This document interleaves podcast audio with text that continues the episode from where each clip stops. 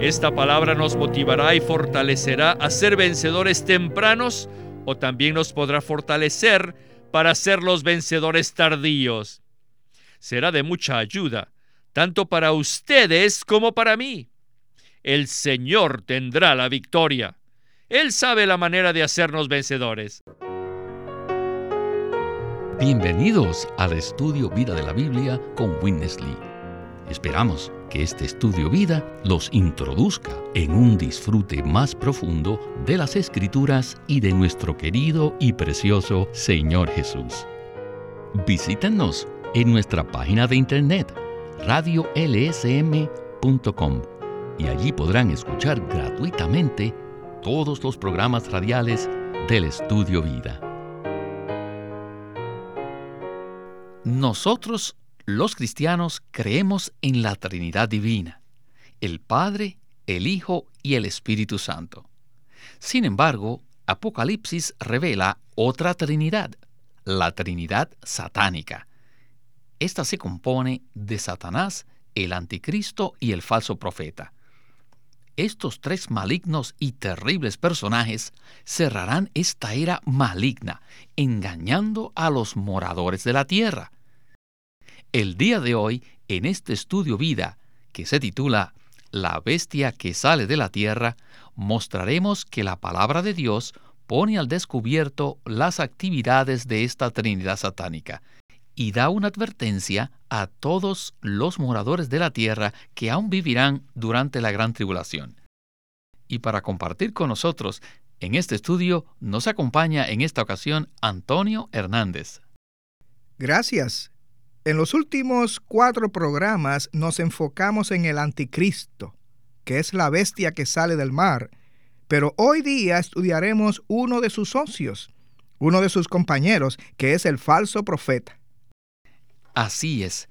En los programas anteriores vimos que el anticristo será muerto como el séptimo César del imperio romano y que después es reanimado con el espíritu de Nerón quien es el quinto César caído. Y de esta manera el anticristo llega a ser el octavo César. O sea, que este octavo César tendrá el cuerpo del séptimo César y el espíritu del quinto César. Todo esto se muestra en Apocalipsis 17:11. Entonces, Antonio, después que el anticristo sea muerto y reavivado, dará comienzo la gran tribulación. Este Nerón reanimado, que tiene la marca de 666 y que ha sido guardado en el abismo hasta ese tiempo, llega a ser en ese momento el héroe más maligno que este mundo ha visto jamás. Pero en el programa de hoy veremos otra bestia, el falso profeta, que es la bestia que sale de la tierra y que se menciona en Apocalipsis 13:11, que dice, Después vi otra bestia que subía de la tierra y tenía dos cuernos semejantes a los de un cordero, pero hablaba como dragón.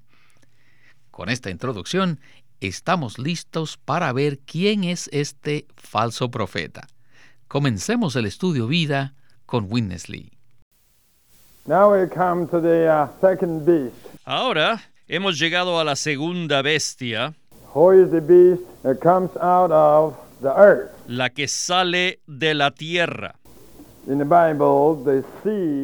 En la Biblia, el mar representa al mundo gentil y la tierra siempre representa a los judíos, que son el pueblo escogido de Dios. Ahora bien, tenemos que preguntarnos por qué en el libro de los Hechos 1.25, después que Judas Iscariote murió, dice que se fue a su propio lugar. Basándose en este versículo, algunos eruditos de las profecías bíblicas creen que el falso profeta, que es la bestia que sale de la tierra, será Judas Iscariote. Y yo creo que este punto de vista es acertado, debido a que, en primer lugar, entre las muchas personas que han sido falsas, ninguna ha estado tan llena de Satanás como Judas. El Señor Jesús mismo lo llamó el diablo en Juan 6:70, porque estaba tan lleno del diablo que era uno con él. Y además, Hechos 1:25, que dice que se fue a su propio lugar, nos parece demostrar algo más. La Biblia nos muestra que Elías fue arrebatado a Dios y que el cuerpo de Moisés fue preservado por Dios. Así también el espíritu de Nerón está retenido en el abismo, como también el espíritu de Judas. No hay duda, pues, que Judas fue guardado en su lugar. Estas son cuatro personas, Elías, Moisés, Nerón y ahora Judas. ¿Por qué la Biblia muestra especialmente a estas cuatro personas? La respuesta se halla en el libro de Apocalipsis. Y ahora sabremos por qué. Miren, durante la gran tribulación habrá necesidad de que algunos sean enviados. Y por esta razón, Dios en su soberanía preservó a Moisés y a Elías para que den testimonio de él durante la gran tribulación en la tierra. Así que Dios preservó y sigue preservando a estas dos personas. Y por el lado contrario, además de Moisés y Elías, hay otras dos personas que han sido guardadas, pero no en un lugar placentero. Uno está en el abismo y el otro en su propio lugar, el cual ciertamente no sé qué lugar es, pero estoy seguro que no es un lugar placentero. Antonio, este concepto de que durante la gran tribulación habrá cuatro personas especiales en la tierra, dos positivas y dos negativas, para que jueguen papeles especiales durante la tribulación, creo que es muy novedoso para nosotros. Sí, me pareció muy interesante cómo Dios en su soberanía aún lo ha escrito minuciosamente en las escrituras. Y nunca me había dado cuenta que el que salió del abismo fue Nerón y que el que salió de su propio lugar fue Judas. Estos no son los lugares normales donde las personas van después de morir. El hecho que estos dos personajes malignos fueron preservados por Dios en su soberanía para este propósito es muy notable. También está la referencia en cuanto a Moisés y Elías. Y yo siempre me preguntaba, ¿por qué nunca encontraron el cuerpo de Moisés?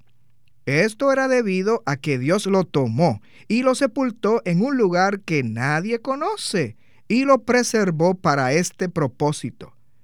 Y con Elías, claro, él fue arrebatado a Dios en un carro de fuego. Eso también me hizo preguntar, ¿quién más pudiera animar a los santos, a los creyentes, durante el terrible tiempo de la gran tribulación, sino estos dos, Moisés y Elías? Ellos fueron preservados por Dios para que sean los que fortalecen al pueblo de Dios para que permanezca y viva durante la gran tribulación. Si bien estoy consciente del pavor, de lo espantoso y lo terrible de Nerón y de Judas, que serán los espíritus del anticristo y del falso profeta, a la vez agradezco que habrá otros dos testigos allí a favor de Dios que son Moisés y Elías. Pienso que lo más sobrio al considerar este cuadro es que estos dos malignos no tendrán una apariencia maligna, y esa será la gran decepción. Ya vimos que el anticristo será una persona elocuente, atractiva, carismática, que atraerá a muchos a sí mismo.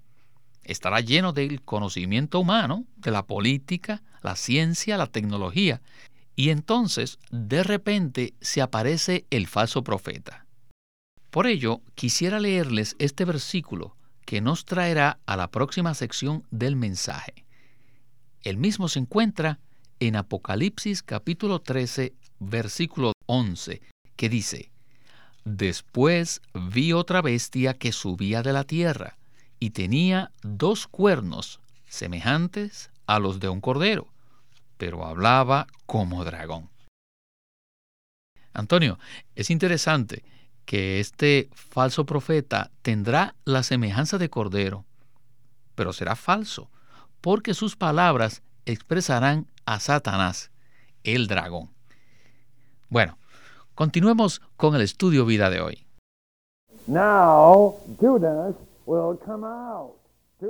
Ahora Judas saldrá para ser el falso profeta así como el espíritu de Nerón saldrá para ser el anticristo. De manera que podemos ver allí, ¡ah, Maya! Durante esos tres años y medio habrá cuatro personas especiales en la tierra, Moisés y Elías, y también estarán Nerón y Judas. Imagínense esto, o considérenlo un poco. Cuando Moisés vea a Elías, ¿qué le dirá? Y cuando los dos vean a Judas, ¿qué le dirán? Y creo que seguramente todos se encontrarán. Se verán cara a cara. Oh, qué interesante será esa reunión con todas esas personas allí. Moisés estará allí y Elías también. Ellos serán el testimonio en contra del anticristo y el falso profeta y Nerón y Judas estarán allí. Ahora tenemos que ver lo que Judas hará. Primero, él pretenderá ser como un cordero, pretenderá ser como Cristo, pero su expresión será la de Satanás. Será absolutamente una falsedad. Engañará a la gente. Además, tendrá poder que por supuesto se lo dará Satanás, para realizar grandes señales.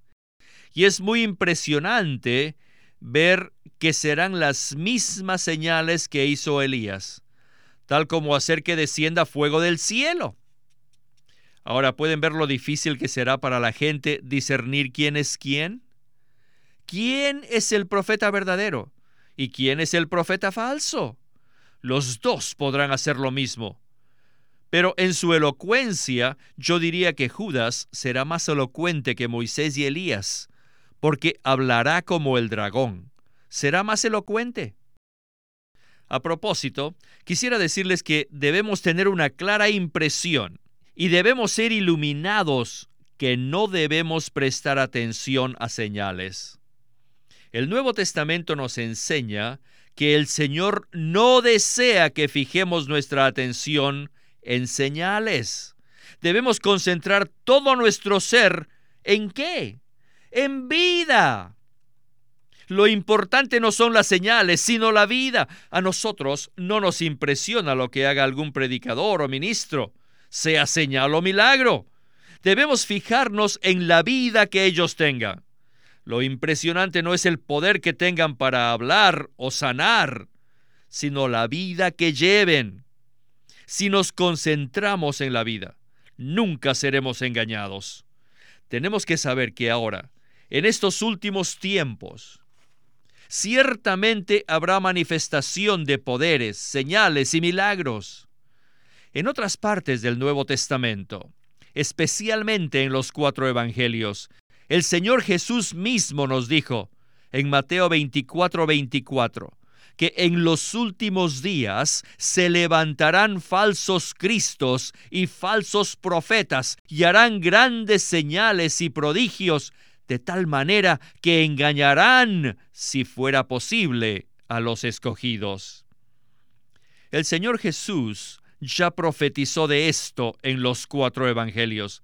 Y también en las epístolas el apóstol Pablo nos advierte en 2 de Tesalonicenses 2, 9 y 10, a que no nos fijemos en señales ni poderes, porque podemos ser engañados. sino que debemos de prestar atención a Cristo y la vida.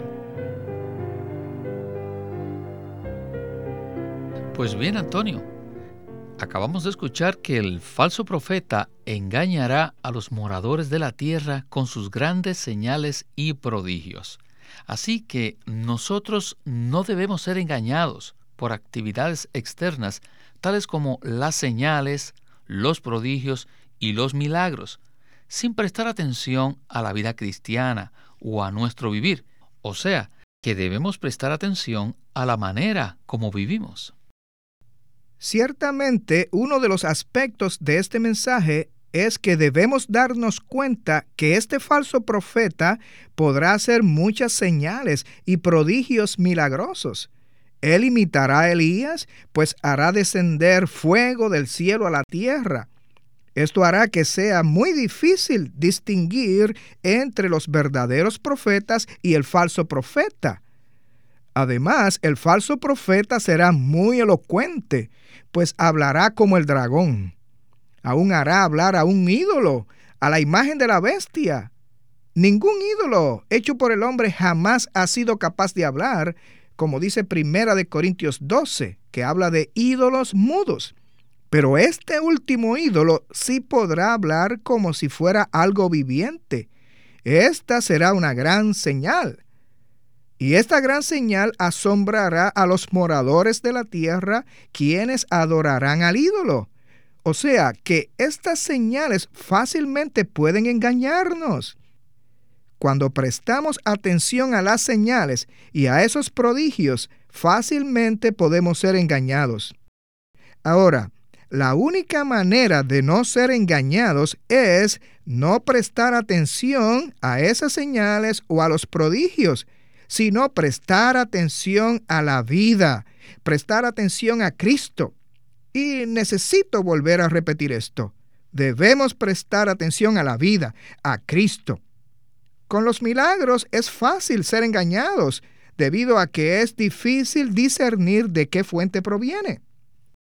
Ahora bien, cuando hablamos de prestar atención a la vida, no estamos hablando de solamente vivir una vida ética o moral, sino de vivir una vida de piedad, una vida de santidad, que es la vida que Cristo vive en el hombre regenerado, un vivir con un nivel muy elevado de moralidad por medio de Cristo.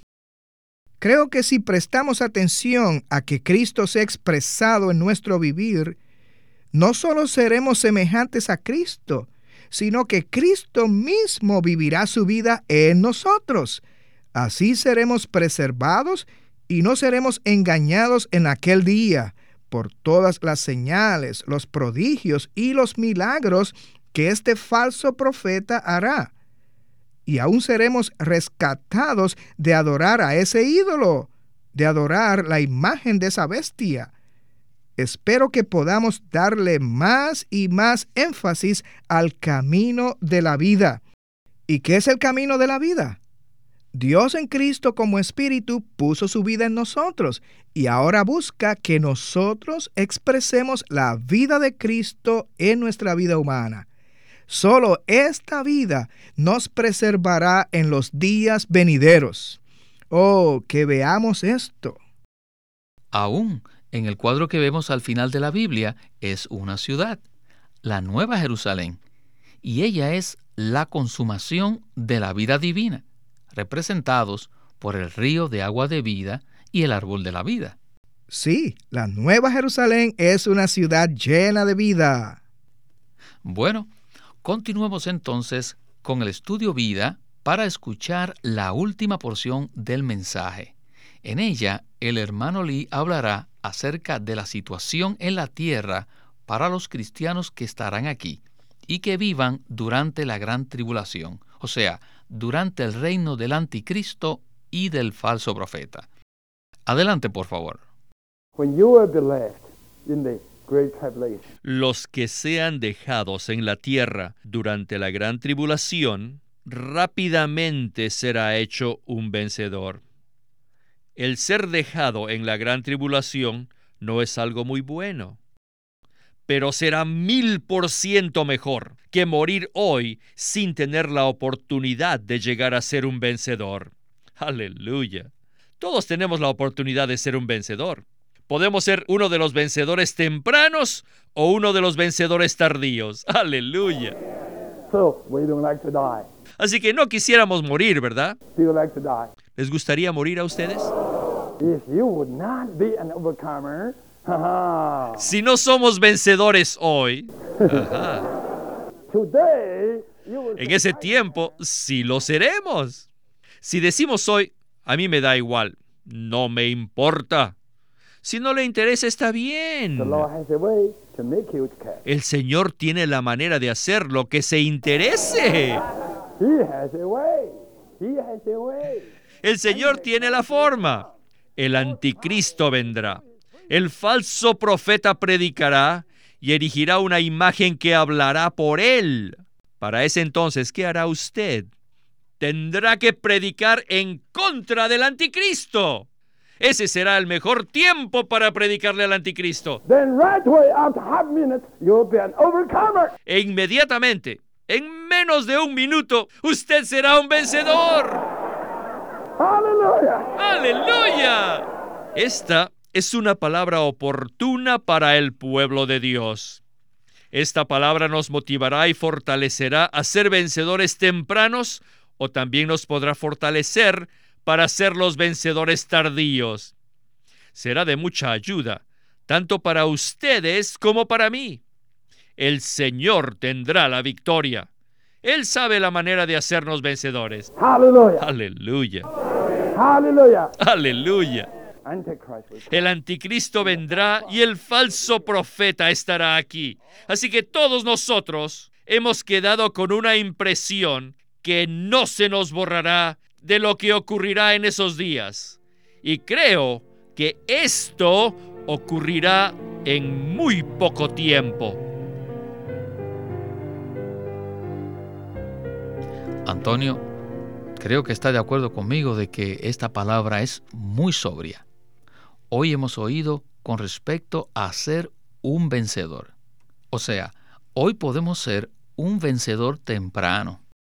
O si no, tendremos que esperar la gran tribulación y allí seremos los mártires, que serán los vencedores tardíos, pues el falso profeta y el anticristo los matarán. El falso profeta y el anticristo estarán obligando a todos a adorar al anticristo, y los verdaderos creyentes no podrán hacerlo. Cuando leemos Apocalipsis, estos eventos parecen como un cuento de hadas, sin embargo, las personas serán verdaderas y ocurrirán eventos verdaderos en un futuro cercano. Esto es lo que la Biblia dice y así sucederá. Así que siento que esta palabra nos anima, nos motiva a ser un vencedor en esta era, en esta vida ahora. Mientras estamos viviendo, tenemos la oportunidad de ser un vencedor temprano esto significa que para ser un vencedor temprano nos entregamos completamente al Señor, a su camino de vida, y estamos dispuestos a seguir al Cordero por donde quiera que vaya, y a ser uno con Cristo para vencer todas las tentaciones y las tendencias malignas que están aún en nosotros, en nuestra carne.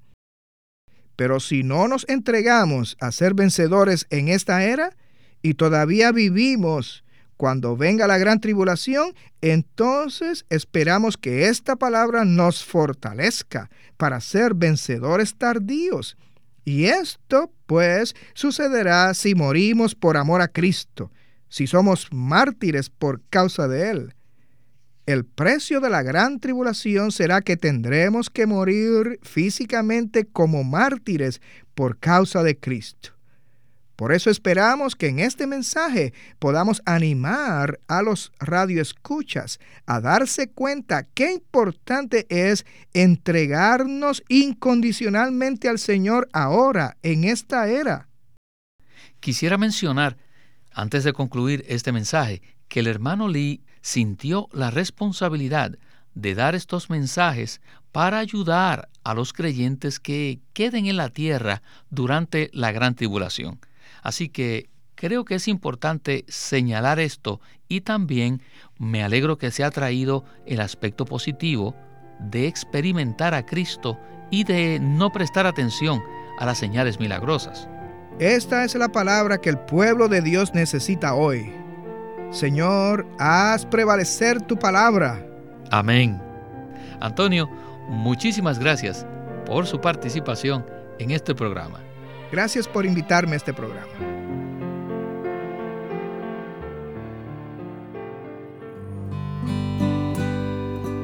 Queremos presentarles un libro de Watchman Nee titulado Preguntas sobre el Evangelio. Debido a que en nuestra defensa y confirmación del Evangelio es necesario responder con exactitud a cualquiera que nos pregunte por la esperanza que hay en nosotros, Watchman Nee escribió este libro titulado Preguntas sobre el Evangelio. Estas interrogantes y sus respuestas incluyen temas como la justicia, el perdón, la salvación y el pecado. Acuérdese, este libro se titula Preguntas sobre el Evangelio, escrito por Watchman Nee y publicado por LSM de California. Queremos animarlos a que visiten nuestra página de internet libroslsm.com. Allí encontrarán los libros impresos del Ministerio de Watchman Nee y Witness Lee, la Santa Biblia versión recobro con sus notas explicativas y también encontrarán folletos, himnos, varias publicaciones periódicas y libros en formato electrónico. Por favor, visite nuestra página de internet libroslsm.com. Una vez más, libroslsm.com. Queremos presentarles la versión recobro del Nuevo Testamento, una traducción fina del texto griego original, conteniendo un bosquejo para cada libro, en el que se expresa el significado espiritual de cada libro. Tiene más de 9.000 extensas anotaciones que subrayan la revelación de la verdad, la luz espiritual y la provisión de vida. Contiene más de 13.000 citas afines que unen no solo versículos que son similares en su lenguaje, sino también pasajes cuya revelación espiritual concuerda. El Nuevo Testamento versión recobro reúne en un solo tomo todos estos aspectos notorios del recobro de la verdad y la experiencia de la vida cristiana. Y usted puede conseguirlo en su librería cristiana o llámenos al teléfono que le vamos a dar al final de este programa para que reciba más información. Llámenos a nuestro teléfono gratuito 1-800-810-1149. 1-800-810-1149